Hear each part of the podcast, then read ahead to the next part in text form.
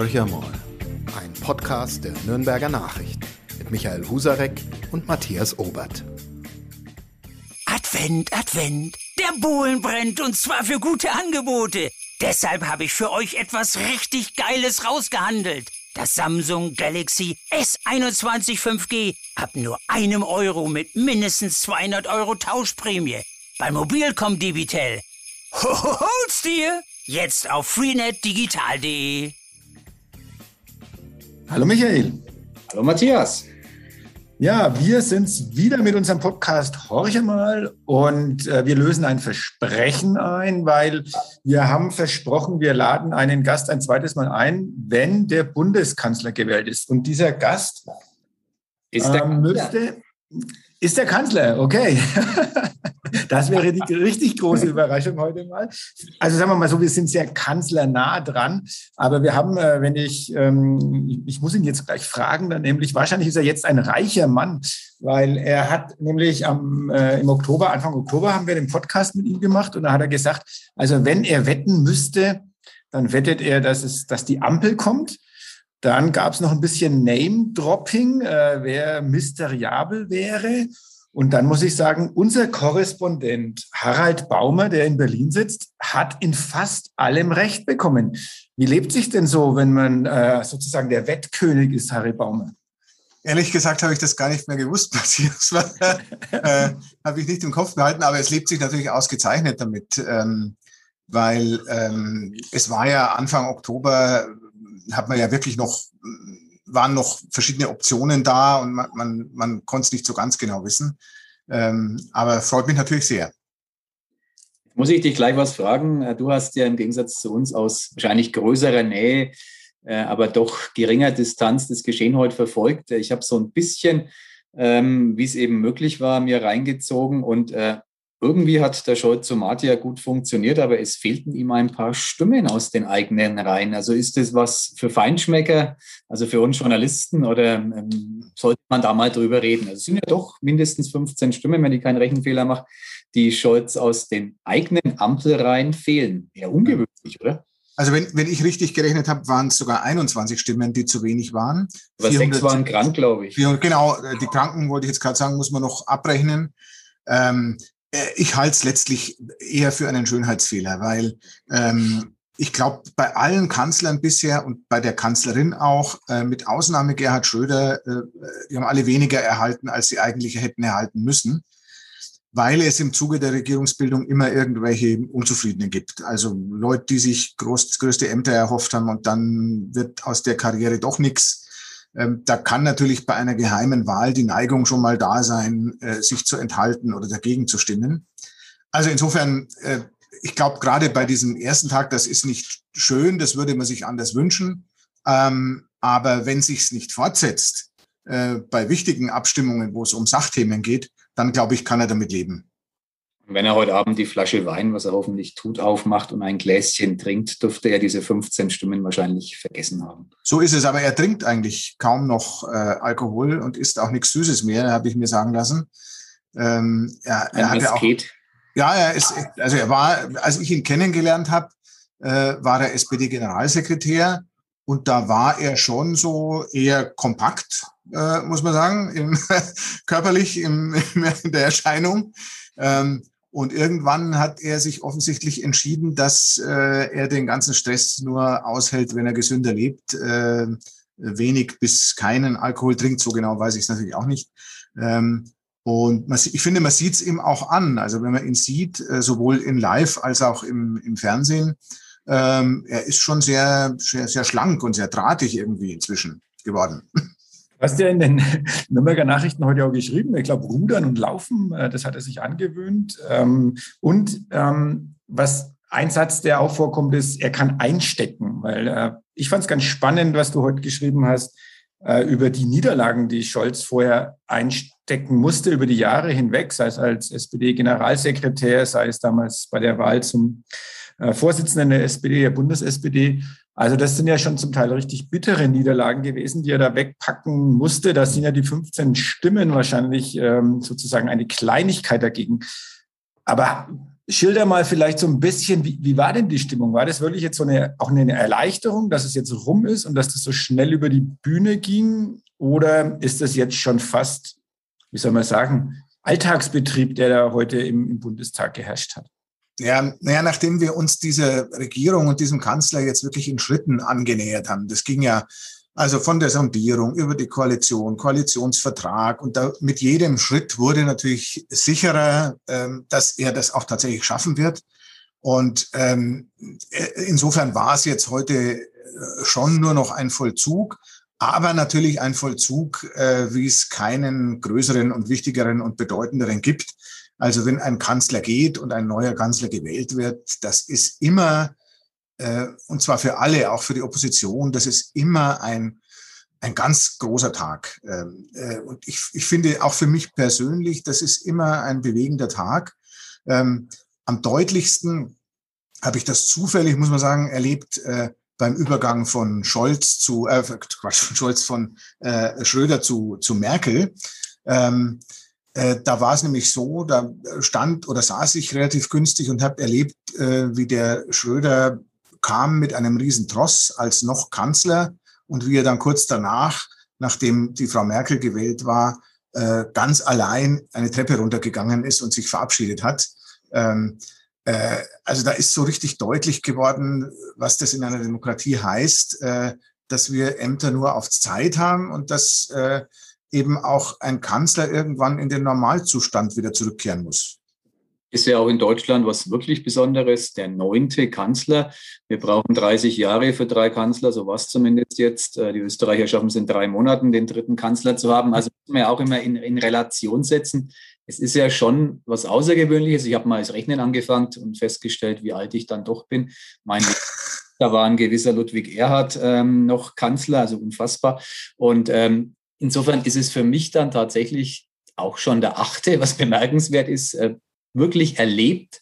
Meine mhm. politische Sozialisierung begann mit Helmut Schmidt, auch einem Sozialdemokraten. Dazwischen gab es mal Gerhard Schröder, den ich ganz offen nie als Sozialdemokrat empfunden habe. Man möge mir das nachsehen. Und jetzt ist es dann Olaf Scholz. Wie, wie sehr wird dieser Mann, dieser Sozialdemokrat tatsächlich diese Republik prägen? Das ist eine Kaffeesatzlesereifrage, ich weiß, aber mhm. Große Journalisten haben geschrieben, ähm, der Kollege Krach von der Süddeutschen hat es heute getan, ähm, mehr Fortschritt wagen, erinnert an Willy Brandt, mehr Demokratie wagen. Kleine Journalisten, wo ich dazu zähle, haben das auch schon getan. Ist es wirklich so, dass wir jetzt erwarten dürfen, dass es ein, ein Programm gibt, ähm, das endlich mal eine Regierung nach sich zieht? Die Ära Merkel war ja eher eine verwaltende, moderierende. Also glaubst du daran, dass jetzt wirklich was Neues kommt? Puh. Das ist, ähm, wie du sagst, natürlich immer ein bisschen eine Kaffeesatzfrage. Man kann, man kann ein wenig aus dem Koalitionsvertrag rauslesen. Da steht zumindest die Absicht dahinter, dass man vieles anders machen will, ähm, dass man einen Neustart tatsächlich wagt. Viele Beispiele nennen, nur Klima als eines, Klimapolitik, eine entschiedenere Klimapolitik. Ähm, aber ob ihm das gelingen wird, Vielleicht fange ich nochmal anders an. Äh, du hast ja gesagt, äh, wie konstant das bei uns läuft. Also gehe ich mal davon aus, dass äh, ein Olaf Scholz vielleicht seine acht Jahre bekommen wird. Also Deutsche neigen nicht dazu, schon nach einer Legislaturperiode ihren Kanzler abzuwählen. Und da hätte er natürlich schon die Chance, in einem Acht-Jahres-Zeitraum tatsächlich was zu bewirken. Also im Grunde, wenn man will, gute Voraussetzungen. Einerseits ein Koalitionsvertrag, der ausdrücklich den Neuanfang will und zweitens ein neuer Mann, der jetzt Minimum vier, aber vielleicht sogar acht Jahre hat dazu. Ob es dann wirklich so kommt, kann man schwer sagen. Wenn man allein den, den, die Zeit von Angela Merkel anschaut, dann war das natürlich, sie war ja eine Getriebene in vielerlei Hinsicht. Äh, letztlich von einer Krise zur anderen getrieben. Und das kann ja jetzt niemand ausschließen, dass das nicht bei Olaf Scholz auch passiert. Ähm, also wer weiß, was als nächstes kommt, worauf er reagieren muss und was ihm vielleicht seine Reformen auch irgendwo wieder verhagelt dann. Also du bleibst offen in der Bewertung der ja gerade erst heute beginnenden Ära Stolz. Da, da gibt es sehr viel, was man hineininterpretieren kann. Ich glaube, eines kann man ja sagen, dass die, die Ära, ob es jetzt vier oder acht sein werden, äh, unter dem äh, Überbegriff Klima, Klimaschutz stehen wird. Da ist ja doch relativ viel drauf zugeschnitten und da wird man ihn, glaube ich, auch dran messen können. Das wird sicher ja. machen. Wenn das umgesetzt wird, was in diesem Koalitionsvertrag steht, dann sieht in vier Jahren mindestens unsere Energieversorgung aber sehr anders aus als heute. Ja. Absolut, genau. Ja, ja. Und noch mehr als der Kanzler oder, oder mindestens genauso viel wie der Kanzler ist natürlich das Schicksal der Grünen davon abhängig, die das ja nun noch mehr als die Sozialdemokratie auf ihre Fahnen geschrieben haben sich, äh, dass da was passieren muss. Also letztlich äh, kann sich niemand in dieser Regierung erlauben, gerade auf dem Gebiet äh, zu versagen oder, oder nicht zu liefern. Ähm, ich bin mir auch sicher, dass sie es versuchen werden, aber wie gesagt, äh, gerade das Klima, das ist ja nun auch eine äh, internationale, weltweite Angelegenheit, wo du allein aus Deutschland nur eingeschränkt was bewirken kannst. Ähm, äh, das werden sie sicher versuchen, aber auch da wäre ich vorsichtig, ob es ihnen wirklich gelingt. Ich, ich bin da sehr, ich bin weder einer, der jetzt sagt, das schaffen die doch eh nicht und äh, äh, da werden jetzt übermorgen schon die ersten Probleme auftauchen. Ich bin aber auch keiner, der, der sagen würde, äh, äh, die Sache ist praktisch äh, ist schon erledigt. Die haben eine gute Absicht und aus der guten Absicht wird, werden automatisch auch gute Erfolge. Da ist ja, wenn du bei der Außenpolitik gerade bist, Harry, unsere Außenministerin jetzt auch eine Klimaministerin. Das fand ich sehr spannend, die Aussagen von Annalena Baerbock, dass ins Auswärtige Amt die Klimapolitik einzieht. Da werden sich manche Diplomaten vor Schrecken aus ihrem Amt auswagen. Das kannten die bis dato so ja nicht. Das war ja nie ein Zungenschlag, der in irgendeiner Form äh, relevant war für die bundesdeutsche Außenpolitik. Ähm, das sagt sich mal so. Ich, ich mag es jetzt mal überspitzt. Wenn Annalena Baerbock jetzt dann in Paris, in, in, in Warschau, in Brüssel, ähm, so sind ihre ersten Stationen sein wird, ähm, wird da relativ rasch, behaupte ich mal, Ernüchterung einkehren. Aber die grüne Basis, das hast du ähm, schön formuliert, die hat hohe Erwartungen. Ähm, Annalena Baerbock muss ja auch liefern. Ich denke jetzt mal an die bevorstehenden Olympischen Winterspiele in Peking. Nicht wenige ja. Grüne erwarten, dass ähm, Deutschland mindestens dasselbe macht, was die USA getan haben, also allenfalls Sportler hinschicken. Meine Frage ist ein bisschen ausführlich, sorry, äh, kann dieser Spagat denn gelingen, vor dem die Grünen insbesondere stehen? Also äh, gut, dass du gerade jetzt die Außenpolitik ansprichst und die Außenministerin. Da halte ich für mit am schwierigsten. Also äh, ich beneide die Frau wirklich nicht um ihr Amt, weil ähm, erstens mal äh, traditionell macht sie die Außenpolitik gar nicht alleine, sondern die macht auch ganz wesentlich der Bundeskanzler. Ähm, und die macht auch, was man nie vergessen darf, natürlich die machen die Diplomaten, also das Auswärtige Amt, das sehr selbstbewusst und sehr stark auftritt. Und angesichts dieser Tatsache sind ihre Ankündigungen, sie will ja nicht nur eine Klima-Außenpolitik machen, sie will auch eine feministische Außenpolitik machen. Und sie will eine Außenpolitik machen, in der man ganz neue Töne äh, hört in Sachen Russland und China. Ähm, und das scheint mir schon alles wahnsinnig ambitioniert. Ähm, da habe ich echte Zweifel, ob das in der Form gelingen kann. Die, da kann man ja gleich ein bisschen fortfahren. Ähm, wurde ja jetzt auch schon angesprochen, dass ja manche Auguren ja das äh, Spaltpotenzial eher bei den Grünen sehen oder die größten Probleme, dass die, die Grüne Partei bekommen wird, weil die Ziele sehr, sehr hoch gesteckt sind, die Basis natürlich auch eine große Erwartungshaltung hat und ähm, es sicherlich so sein wird, dass schon beim Koalitionsvertrag ja den Grünen das ein oder andere vor die Füße gefallen ist, respektive ihnen ja auch vorgeworfen wurde, sie hätten schlecht verhandelt, sie hätten sich von der FDP über den Tisch ziehen lassen.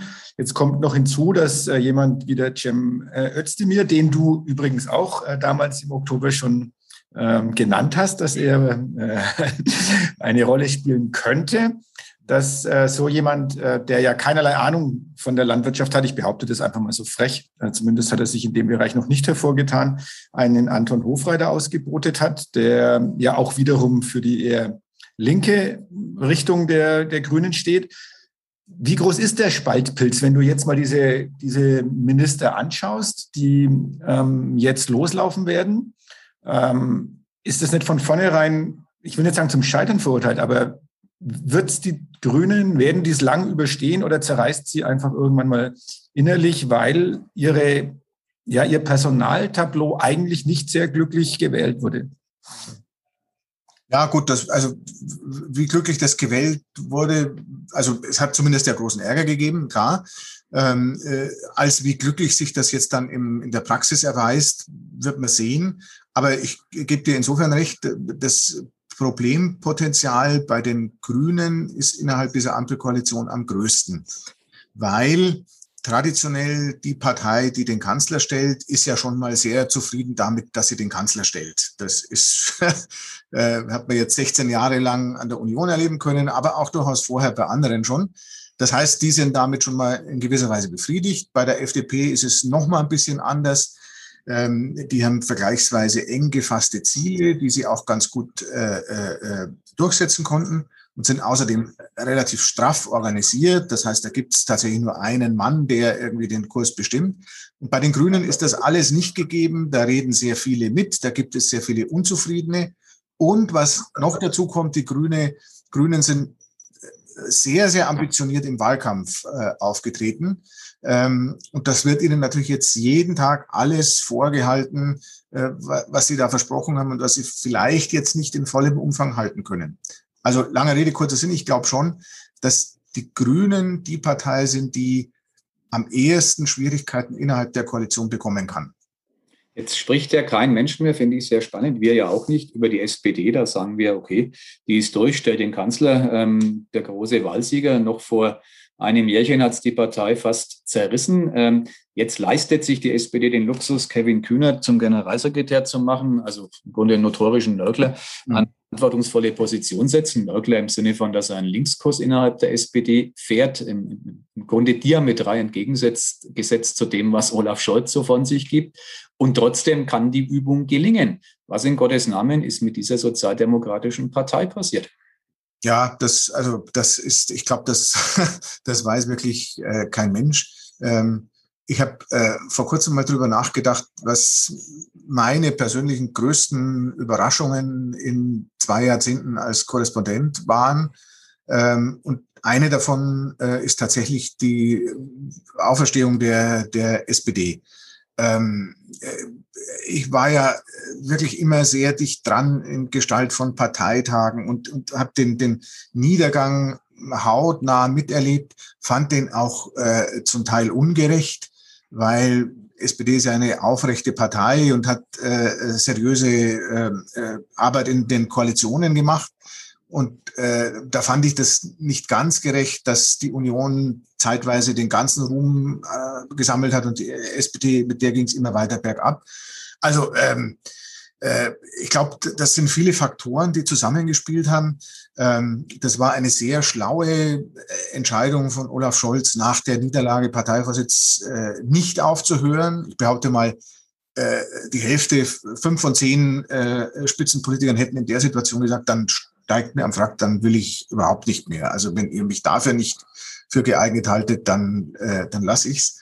Hat er nicht gemacht. Er hat, er hat ausgehalten.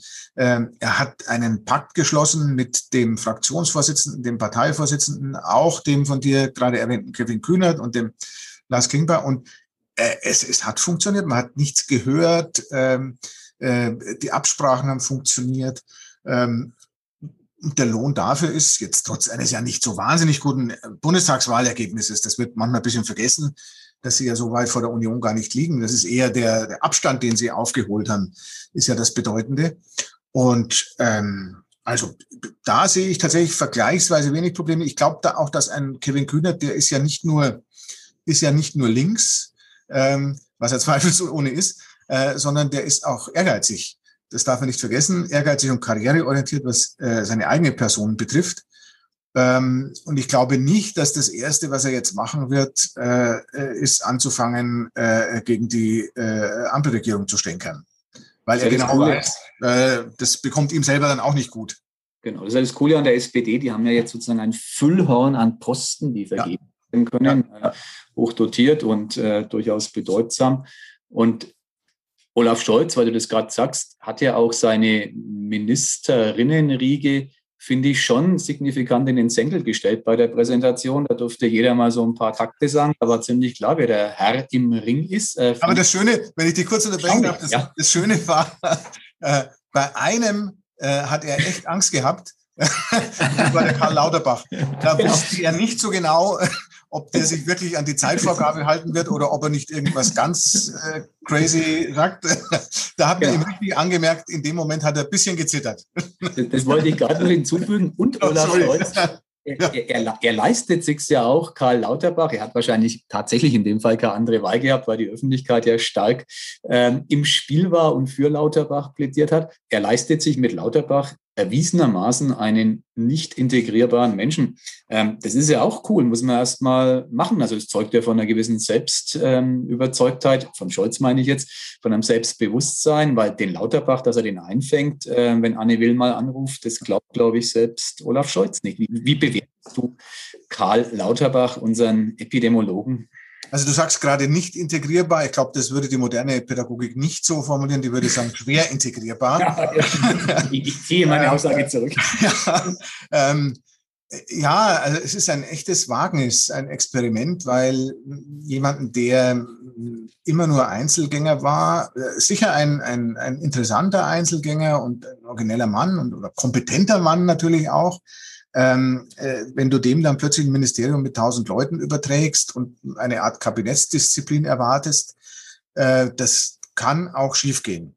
Wobei ich sagen muss, ähm, gerade weil er ja auch schon nicht nur Gesundheitsnerd ist, sondern auch schlau ist, äh, also eine gewisse Intelligenz mitbringt, ähm, glaube ich zumindest, dass Karl Lauterbach sich bemühen wird, ähm, den Anforderungen, die man an einen Minister hat, gerecht zu werden. Ob er das schafft ähm, oder irgendwie nicht dann doch wieder eine ganze Nacht lang neue Studien liest und dann am Morgen völlig übermüdet ins Ministerium kommt oder so und äh, sein Amt nicht leiten kann, äh, das wage ich jetzt nicht zu beurteilen. Aber man hat ihm jetzt schon angemerkt, ähm, bei seinen kurzen Auftritten, dass er echt sich bemüht, äh, äh, den, den, den, den den Anforderungen gerecht zu werden. Ich mache jetzt nochmal ähm, den Sprung zur nächsten Riege, weil Lauterbach wird uns sicherlich in den nächsten Wochen, Monaten noch viel, also als journalistischer Sicht viel Freude bereiten, ohne Zweifel. Ähm, Söder hat ihn ja empfohlen, also man weiß nicht bloß so ganz genau, wie vergiftet sowas ist, wenn Markus Söder möchte, dass Lauterbach Gesundheitsminister wird. Er hat bekommen, was er wollte, kann, das, kann jetzt äh, unser bayerischer Ministerpräsident sagen, aber ich will auch, ein bisschen ähm, sozusagen mal nach Bayern gucken, wenn wir in die zweite Riege schauen, also die Staatssekretäre, die ja benannt wurden. Also wir Bayern und speziell wir Franken können ja eigentlich nicht sehr zufrieden mit der SPD sein. Also da schaut es eher mau aus. Da hat uns jetzt die FDP mehr oder weniger ein bisschen glücklich gemacht. Wie beurteilst du das? Da geht es ja auch sehr viel um Proports, äh, hm. Befriedigung von bestimmten Landesverbänden. Ist die bayerische SPD sozusagen, weil sie so schwach ist, auch den, mit den Prozenten, äh, ist das ein, ein, ja, eine Reaktion oder die logische Folgerung daraus, dass sie bei den Staatssekretären ähm, ja nicht bedacht wurden, während äh, mit Katja Hessel die FDP sich jemanden jetzt ins äh, Finanzministerium holt, ähm, die ja vorher auch äh, mit Finanzthemen schon sehr gut realisiert hat. Ja, das war natürlich im Fall Katja Hessel äh, quasi auch nicht zu, äh, äh, zu vermeiden. Also man hätte das gar nicht, äh, Christian Litter hätte das nicht erklären können. Er hat eine fachlich kompetente Frau ähm, äh, als Steuerberaterin und Rechtsanwältin plus eine Frau, die den Finanzausschuss des Bundestages schon wieder, also wie man da hätte erklären sollen, dass man die jetzt nicht zu sich ins Ministerium holt, das würde mir auch nicht einfallen. Gut, aber das war jetzt nicht die Frage. Ähm, äh, ich glaube generell, dass äh, äh, der, der, der Länderproports oder Regionalproports etwas ist, was mit dieser Bundestagswahl sich mehr oder weniger erledigt hat. Das war für mich sehr faszinierend. Äh, das sieht man ja äh, in anderen Bereichen auch. Auch bei den Grünen ist von Proports keine Rede mehr, Länderproports. Ähm, ich glaube, das liegt schlichtweg auch daran, dass du irgendwann ähm, äh, dich entscheiden musst, welche Kriterien du anlegst. Also du kannst nicht äh, Geschlechterkriterium, ähm, äh, Parteiflügelkriterium, irgendwo auch noch, dass du jemanden mit Migrationshintergrund äh, im Kabinett haben willst, plus Länderproports. Äh, äh, irgendwann schaffst du es dann nicht mehr, dass du auf vier, fünf, sechs, sieben Leute das alles verteilst. Ähm, und da ist natürlich in gewisser Weise die SPD in Bayern Opfer davon geworden, dass sie nicht mehr sehr sichtbar ist im, im, im Kabinett. Ähm, es gibt ja die äh, Annette Kramme, äh, Arbeitsstaatssekretärin aus Bayreuth. Ähm, das ist jetzt kein sehr auffälliger Posten, aber immerhin, das ist, ist ein, äh, ist ein äh, Teil der erweiterten Regierungsmannschaft, wenn man da Staatssekretärin ist. Ähm, also ich, ich glaube, man darf es nicht nur auf die Bayern reduzieren, die jetzt da schlecht abgeschnitten haben, sondern man muss es generell sagen, dass der Länderproport äh, irgendwie an Bedeutung verloren hat. Was ja spannend ist, weil es ja noch schlimmere Schicksale als die der Bayern gibt. Ich denke an den Osten der Republik. Da ist ja dieser Proporz tatsächlich so ausgehebelt, dass es vernehmbare Kritik äh, gibt. Da ist ja das Jammern aus Bayern ein, wie soll man sagen, tief niedrigschwelliges. Ich finde es spannend. Ich würde es genauso interpretieren wie du, weil man könnte ja sagen, äh, man hat diesmal mehr auf Leistung äh, denn auf Herkunft geguckt. Also ist ja bei Kabinettszusammenstellung häufig so, dass es gar nicht so leicht ist. Ich denke, äh, ich sage das mal ganz bewusst so, ohne dass ich Namen jetzt nenne, aber ein bayerisches Kabinett ist ähm, nicht immer ein Kabinett der Besten. Es ist ein Kabinett, in dem die sieben Regierungsbezirke definitiv mhm. sein müssen mit Ministerrängen und, und tralala. Mhm. Ähm, also äh, da spielt es schon noch eine ganz, ganz andere Rolle und äh, insofern ist das ja eine sehr, sehr positive Nachricht. Wenn wir auf diese Mannschaft jetzt blicken, die, die uns, unser Land regiert, ähm, aus der Ministerriege, was war für dich, Harry, die größte Überraschung? Für mich war eine sehr große Überraschung, dass die SPD ähm, komplett jetzt auf die Sicherheitsschiene setzt mit zwei Frauen, äh, Innenministerin und Verteidigungsministerin. Das sind beides keine so begehrten Ministerien an sich, weil man sich wirklich nur großen Ärger einhandeln kann. Also Verteidigung weiß man es. Und bei Ihnen ist es ja auch so, du bist zuständig für, für Terrorismusbekämpfung, du bist zuständig für äh, Abschiebung von Asylbewerbern. Das sind alles keine, äh, von abgelehnten Asylbewerbern, das sind alles keine Themen, mit denen man äh, so wirklich glänzen kann. Äh, zumindest tendenziell eher nicht als linke Partei. Ähm, trotzdem haben sie diese beiden Ministerien gegriffen. Ähm, und sprechen ja selber sogar von einer Sicherheitsschiene, die sie da eingebaut hätten äh, im, im Kabinett. Das hat mich überrascht, hätte ich tendenziell eher nicht gedacht. Ähm, überrascht hat mich, ähm, da müssen wir jetzt nicht nochmal drauf eingehen, aber ich will es gesagt haben, natürlich der Karl Lauterbach als Personalie. Ähm, überrascht hat mich auch ein bisschen, dass das Gesundheitsministerium offensichtlich so wie eine heiße Kartoffel ein bisschen hin und her geschoben worden ist. Ähm, ich habe das in einem früheren Text mal geschrieben, äh, wo bleibt eigentlich das, der Helmut Schmidt-Moment, äh, wo man sagt, ich nehme die schwierigste Aufgabe, suche ich mir und auf die stürze ich mich, äh, um mich bewähren zu können. Stattdessen war es eher so ein bisschen, nee, ich will es nicht, machst du, ich will es auch nicht, soll der andere. Ähm, fand ich jetzt nicht sehr überzeugend. Ähm, das waren die größten äh, Überraschungen. Äh, ich bin vorher, fällt mir jetzt gerade auf, äh, nicht weiter dann auf die Sache Cem Özdemir eingegangen, der überhaupt keine landwirtschaftlichen Erfahrungen hat. Das würde ich jetzt nicht als das größte Problem bezeichnen. Also wenn, wenn jemand sich gut äh, in Themen einarbeiten kann, äh, wird der relativ rasch äh, könnte ich mir vorstellen, brauchbarer Landwirtschaftsminister werden. Jetzt vielleicht nicht einer, der immer das alles macht, was die Landwirte sagen, sondern äh, der eher eine Vermittlerrolle einnimmt. Ähm, die einzige Ausnahme, die ich jetzt da gelten lassen würde, wäre der äh, beim Gesundheitsminister war es jetzt wirklich schon gut, dass es äh, mal jemand mit der Kompetenz eines Karl Lauterbach äh, ist. Die Landwirte zittern übrigens schon, weil Cem Özdemir mit dem E-Bike ähm, von der zur Ernennung zu Herrn Steinmeier geradelt ist und fragen sich, was ist denn das für ein Schräger, der uns ja. künftig äh, sagen soll, mit welchen Traktoren wir auf den Feldern was ausbringen. Wird ein spannendes Experiment, aber der ist ja, du hast es gerade gesagt, einer, der sich, glaube ich, ähm, qua Karriere, kann man das sagen, schon einarbeiten kann. Und ich schließe mich auch da an. Ich halte es für ziemlich irrelevant, ähm, so schwer das der Öffentlichkeit vielleicht zu vermitteln ist immer am Anfang, ob ein Minister irgendeine Ahnung von seinem Ressort hat, äh, kommt darauf an, was man daraus macht. Ne? Und da gab es viele gute und negative Beispiele bisher in beide Richtungen. Ne? Ja, weil du ja so viel, du musst ja so viel machen. Du musst äh, im Parlament für, für, für Mehrheiten sorgen. Du musst überzeugen, du musst deine eigene Fraktion überzeugen, du musst vermitteln zwischen Interessenverbänden und so weiter und so fort. Ähm, äh, und, und Fachleute gibt's, die dir entsprechende Vorlagen machen oder die dich briefen, gibt's in jedem Ministerium genug. Äh, äh, du, du musst also nicht, weil sonst wäre die Sache ja ganz einfach, dann würden wir den tollsten General nehmen und ins Verteidigungsministerium stecken, ähm, den besten Unternehmer des Landes zum Wirtschaftsminister machen oder den erfolgreichsten Unternehmer. Also dann, wenn das alles so einfach wäre, ähm, äh, äh, bräuchte man ja nur noch eine Expertenregierung. Alles nicht so einfach ist. Ähm, vielleicht noch eine, mag es vielleicht ein bisschen abseitig klingen, aber es ist ja trotzdem interessant, sich das mal anzuschauen. Ähm, die Ehefrau vom Olaf Scholz, äh, Britta Ernst, die ja selbst eine durchaus respektable äh, politische Karriere hingelegt hat, äh, von der auch jetzt gesagt wird, ähm, sie, sie, wird nicht wie der Ehemann von Angela Merkel irgendwo in den Hintergrund jetzt treten, sondern ähm, die wohl relativ deutlich gemacht hat und auch Olaf Scholz, dass sie äh, dass es keinen Grund gibt, dass sie sich da jetzt in irgendeiner Form zurückzieht. Also sie ist Bildungsministerin in Brandenburg, war vorher, glaube ich, in Schleswig-Holstein schon Bildungsministerin. Wie sieht man das in, in Berlin? Also sozusagen in, in der Bundeshauptstadt ist das überhaupt ein Thema? Ist es, oder ist es wieder eher so was, wo wir Journalisten oder vielleicht der ein oder andere Bürger sich äh, Gedanken drüber gemacht? Äh, oder ist es durchaus ein Thema, dass der Mann hm. Bundeskanzler ist und die Frau eine Ministerin in, in einem Bundesland?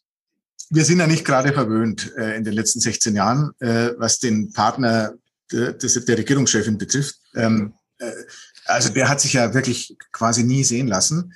Ähm, äh, das fand ich zum Teil auch schon so ein bisschen ungehörig. Äh, also wenn, äh, wenn deine Ehefrau zur Kanzlerin gewählt wird und du nicht, äh, nicht vor Ort bist, also da kann mir wirklich, äh, das kann man vielleicht mit einer Versuchsanordnung erklären, die der Herr Professor Sauer dann in dem Moment durchführen musste. Aber äh, irgendwie, das ist schon, äh, ist schon ein bisschen seltsam gewesen. Ähm, insofern fand ich das ganz gut, dass die, die Frau Ernst heute äh, tatsächlich auf, dem, auf der Besuchertribüne saß. Äh, ähm, ich, ich, ich glaube aber, äh, gerade wegen der 16-jährigen Erfahrung Sauer-Merkel ähm, wird das jetzt niemand so besonders auffallen, dass die Frau Ernst nicht so viel dabei ist, nicht so viel auftreten wird in, in, in Berlin, wie das vielleicht frühere oder in Bonn, wie das frühere Kanzler äh, Ehefrauen gemacht haben. Ähm, und ich finde es auch ganz gut, dass sie sagt, äh, warum soll ich jetzt äh, als Ministerin zurücktreten, äh, äh, nur weil mein Mann jetzt gerade zum Bundeskanzler gewählt worden ist. Äh, ich hoffe eins, ähm, das, das fände ich für die beiden, aber auch für Deutschland irgendwie ganz gut. Es gibt ja so Momente, also wenn man vom amerikanischen Präsidenten eingeladen wird ähm, äh, zum Essen, was in einer Amtszeit eines Bundeskanzlers jetzt auch nicht alle zwei Wochen vorkommt, äh, dann gehört sich eigentlich schon, dass die Ehepartnerin oder der Ehepartner äh, dabei ist. Und vielleicht schafft sie das ja trotzdem auch als Landesministerin, dass sie sich dann äh, wenigstens mal den einen Tag oder die zwei Tage freinehmen kann. Es ändert sich ja nicht nur äh, das Ehegattensplitting im Kanzleramt, es ändert sich auch andere Sachen. Es haben ähm, erstmals überhaupt in der Geschichte dieses Landes in so hoher Anzahl Minister und der Kanzler auf die Formel, so war mir Gott helfe, verzichtet. Immerhin ähm, acht von 17. Also es gab noch eine ganz, ganz knappe, denkbar knappe Mehrheit für diejenigen, ja. die, die sich äh, auch auf Gott berufen haben. Die Verfassung lässt ja beides zu, aber äh, zeugt es von einer, wie soll man sagen, Anpassung der Ministerriege an die gesellschaftliche Normalität? Wir fragen den studierten Theologen Harald Baumer. Exakt so ist es, genau. Also kann man nicht, kann man nicht besser sagen. Äh, wenn man sich die Entwicklung in Deutschland anschaut, da ist Berlin wieder mal Spitzenreiter, wo äh, inzwischen deutlich weniger als 30 Prozent der, der Menschen ähm, äh, einer äh, christlichen Religionsgemeinschaft angehören. Ich glaube, es sind, also bitte mich jetzt nicht ganz genau festlegen, 27 Prozent oder so. Ähm, da wäre es ja irgendwo seltsam, äh, wenn wir, oder ungewöhnlich zumindest, wenn wir ein Kabinett hätten, wo alle äh, äh, stramme äh, Katholiken oder Protestanten wären. Also spiegelt wirklich nur die gesellschaftliche Realität wider. Und ich meine dann auch zu beobachtet haben, dass äh, äh es eine ganz interessante Konstellation gab. Ich glaube, äh, ähm, Christian Lindner, der meines Wissens konfessionslos ist, hat aber die Eidesformel mit So wahr mir Gott helfe äh, geleistet.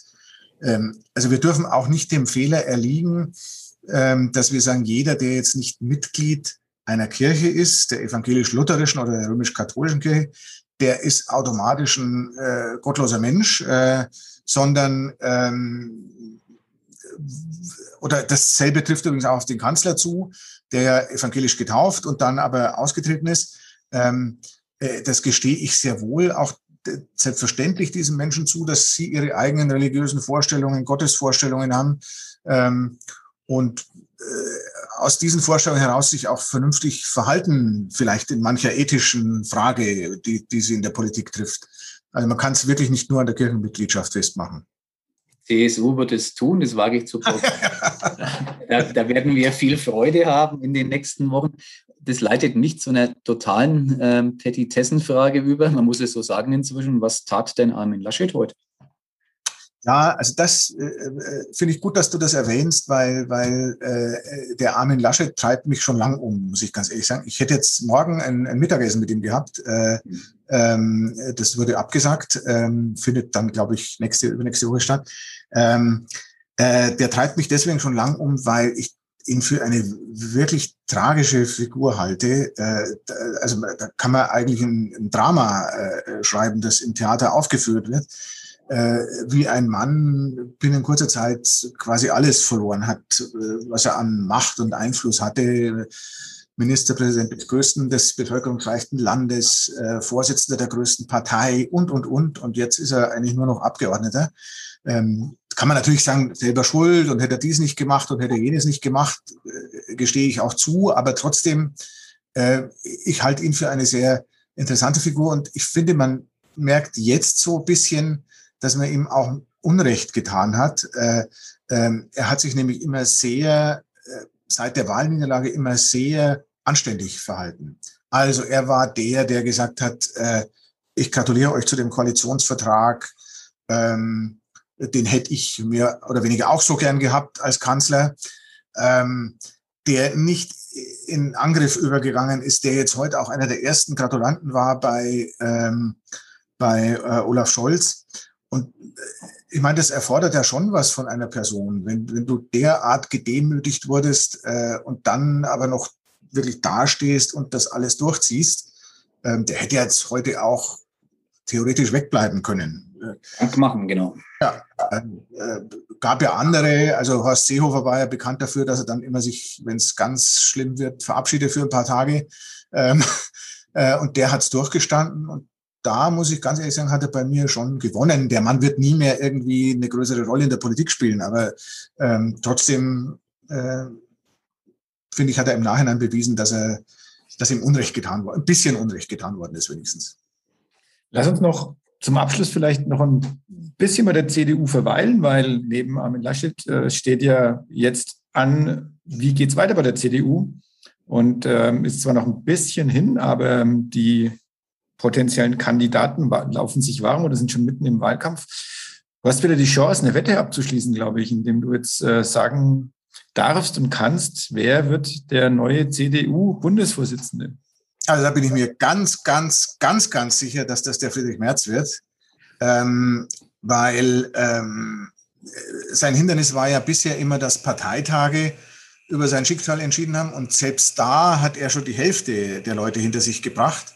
Äh, und jetzt entscheidet aber nicht ein Parteitag, sondern die Basis und äh, die Stimmung in der Basis. Wenn ich jetzt mich mit Christdemokraten hier in Berlin unterhalte oder wenn ich einfach auch in den sozialen Netzwerken so ein bisschen rumlese, die Stimmung ist derart eindeutig für, für den Friedrich Merz. Und äh, im Grunde hat ihm der Helge Braun sogar einen Gefallen getan, indem er kandidiert hat, weil äh, da jetzt viele sagen, schau mal an und jetzt äh, geben es immer noch keine Ruhe. Also jetzt versuchen sie noch mal irgendwas, um den März zu verhindern. Allerdings frage ich mich, ob der Friedrich Merz dann, und das frage ich mich wirklich ganz offen, äh, äh, äh was er der, der CDU bringt und äh, was vielleicht durch ihn verloren gehen kann. Also äh, ich glaube schon, dass er zusammenschweißt, dass er äh, schneidig äh, reden und auftreten kann. Ähm, aber es wird natürlich vieles möglicherweise in der Mitte, was erst so in Merkel-Zeiten Richtung Union gewechselt ist an Wählern, äh, wird weggehen, weil sie die Art von Merz nicht wollen, weil der ihnen dann doch zu konservativ ist. Also das wird eine sehr, sehr spannende Nummer äh, mit einem Parteivorsitzenden Friedrich Merz. Da wird ja schon die erste, der erste Spannungsbogen wird ja schon mal der sein. Hast du wahrscheinlich auch eine Meinung, bin ich gespannt drauf. Wird Friedrich Merz äh, Ralf Brinkhaus in die Arbeitslosigkeit schicken? Also sprich, will er Fraktionsvorsitzender werden? Wäre ja im Grunde logisch, wenn es der Parteichef macht, der Oppositionsführer. Was dann aber ja die Folgefrage aufwirft, ist es clever, Friedrich Merz schon qua Alter mit dieser Funktion auszustatten, wenn man dann auf die nächste Bundestagswahl blickt? Oder ist die ohnehin schon hergeschenkt? Du hast es vorhin angedeutet, äh, nach vier Jahren wählen die Deutschen den Kanzler nicht ab. Das passt aber, glaube ich, nicht ins Denkschema von Friedrich Matz. Der hat dieses Ziel, glaube ich, sehr wohl. Also was, was passiert da? Ja, äh, also ich würde davon ausgehen, dass er den Fraktionsvorsitz äh, übernimmt. Äh, ob er jetzt da eine schonendere Lösung findet und den äh, Ralf Brinkhaus noch ein Jahr lang machen lässt oder so, nicht mal das glaube ich eigentlich, aber ähm, also auf jeden Fall wird er zugreifen und ich finde auch, er muss irgendwie, er, er muss zugreifen, weil ähm, wenn du Opposition wirklich glaubhaft äh, verkörpern willst, dann, äh, dann hat man aber bei den Reden im Bundestag hat man immer den, den Fraktionsvorsitzenden, der, der Parteivorsitzende muss zurücktreten dann äh, äh in, der, in der Rangfolge der Redner. Ich glaube, das, das funktioniert so nicht. Ähm, abgesehen davon ist halt nun mal auch Ralf Brinker jetzt nicht eine Figur, die die sich, glaube ich, den Leuten so eingeprägt hat in den letzten Jahren, dass man sagen würde. Er beliebt in den eigenen Reihen. Ja, genau, genau. Da haben wir aber schon, wieder das Problem. Äh, äh, äh, äh, die eigenen Reihen helfen dann natürlich nicht alleine. Du brauchst auch mehr Leute und musst da irgendwie begeistern. Und man kann ja nun wirklich ganz viel gegen Friedrich Merz sagen, aber äh, wenn er redet, hört man ihm zu. Das ist wohl wahr köstlich aufregen, aber ist ja auch ein Zuhören. genau. genau. Ja, das wäre ja eigentlich schon das perfekte Schlusswort gewesen, aber wir müssen, also Michael und ich müssen natürlich die Chance nutzen, wenn wir jetzt jemanden haben, der sehr, der so sehr gut Prophezeiungen machen kann, der so sehr gut in die Zukunft schauen kann, muss Harry Baumer erneut sagen, was passiert mit dem ersten FC Nürnberg in dieser Saison? Weil, wir, äh, wir legen uns fest, Harry, wir nehmen dich beim Wort. Okay, genau. Jetzt kommt die Nachricht, wo der erste FC Nürnberg am Ende dieser Saison steht. Um Gottes Willen, das ist, das ist ja eine, äh, boah, äh, eine Frage, die ich, die ich nicht beantworten kann. Ähm, wo der FCN am Ende steht. Er steht ja, glaube ich, im Moment gar nicht so schlecht, oder? Nein, ja, ich, ja, fünf, sechs, sieben, irgendwo da rum. Ja. Und am Freitag gegen Schalke und dann, äh, ja. dann reden wir natürlich über den Aufstieg. Ja, dann sage ich mal, äh, äh, mit Platz drei steigt man noch auf, oder? Relegation. Relegation. Dann sage ich mal, er wird Dritter. Oh, das ist doch eine Ansage. Da das ist der Aufstieg. Da geht es gegen irgendeinen so Verein wie Bielefeld. Das ist geschenkt. was, was kriege ich, wenn die Prognose stimmt? Also dann, was kriegt der Harald Sommer? da muss dann er dann für ein halbes Jahr lang Sportchef der Nürnberger Nachricht. Aber ich glaube, Michael, wir können ihm versprechen, wir laden ihn zu einem Clubspiel oder wir kommen nach Berlin, wenn es dann gegen Hertha ah. BSC geht oder gegen Union. Aber da kriegen wir keine Karten. Das habe ich übrigens schon mal einmal erlebt. Ich habe äh, in meinem ganzen Leben nur zwei Bundesliga-Fußballspiele im Stadion gesehen und eins davon war äh, äh, Hertha BSC gegen 1. FC, FC Nürnberg im Olympiastadion. Richtig. Genau. Behaupte, Harry, da war ich auch im Stadion, weil ich die Fahrt nach Berlin damals mit NN-Lesern angetreten habe. Ja. Ich war, da hat ein gewisser Angelos Charisteas kurze Zeit später Europameister mit Griechenland das Siegtor für den Club geschossen und ich fuhr beschwingt im ICE mit unseren nach Nürnberg, kann mich gut erinnern. Dann wiederholen wir das gerne. Ähm, also Leserfahrt plus Berlin-Korrespondent plus Clubsieg im Berliner Olympiastadion.